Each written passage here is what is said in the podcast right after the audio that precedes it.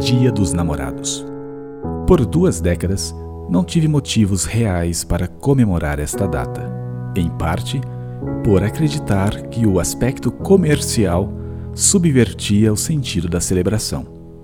Quase sempre por não ver razões que a valorizassem e por não receber nem cara metade de recíprocos singelos. Mais cedo ou mais tarde, qualquer Dom Quixote subjugado percebe que do fundo do poço também se vê o norte, a partida do caminho de volta. Há quem se perpetue na mesmice, há destinos que se queimam como línguas ou papel ao fogo, há quem se lance na jornada de autoconhecimento, reaprendizagem e ressignificado. Não mais culpo arranhões, ensaios ou rascunhos. Agradeço. Cada história tem seu enredo e, intrinsecamente, uma bagagem de responsabilidade nas escolhas e na negligência delas. O essencial pode ser invisível aos olhos. Afinidades são laços. Silêncios são as melhores conversas. Protagonistas, figurantes, espectadores. As inquietudes roteirizam cenas ao som do coração. É o que torna todos os relacionamentos um compilado de experiências plasmáticas.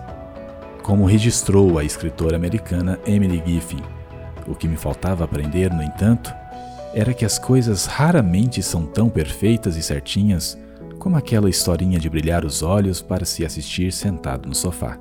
Quase sempre, nessas histórias de casais, há um tipo de licença poética, um toque de romantismo.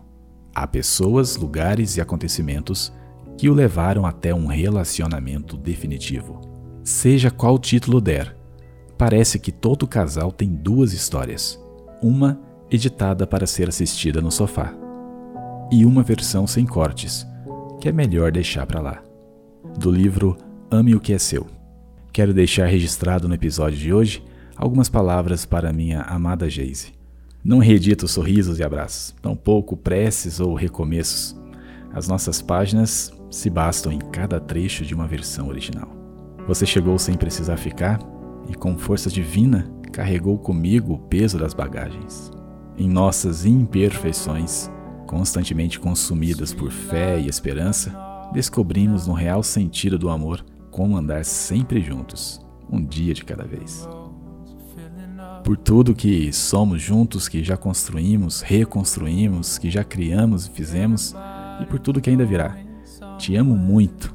E você que já acompanha meu podcast há algum tempo, quero deixar também uma frase do filósofo franco-argelino chamado Albert Camus. Ele diz: Não ser amado é falta de sorte, mas não amar é a própria infelicidade. Muito obrigado por acompanhar este episódio especial para o Dia dos Namorados e a gente se encontra nos próximos episódios. Tchau, pessoal!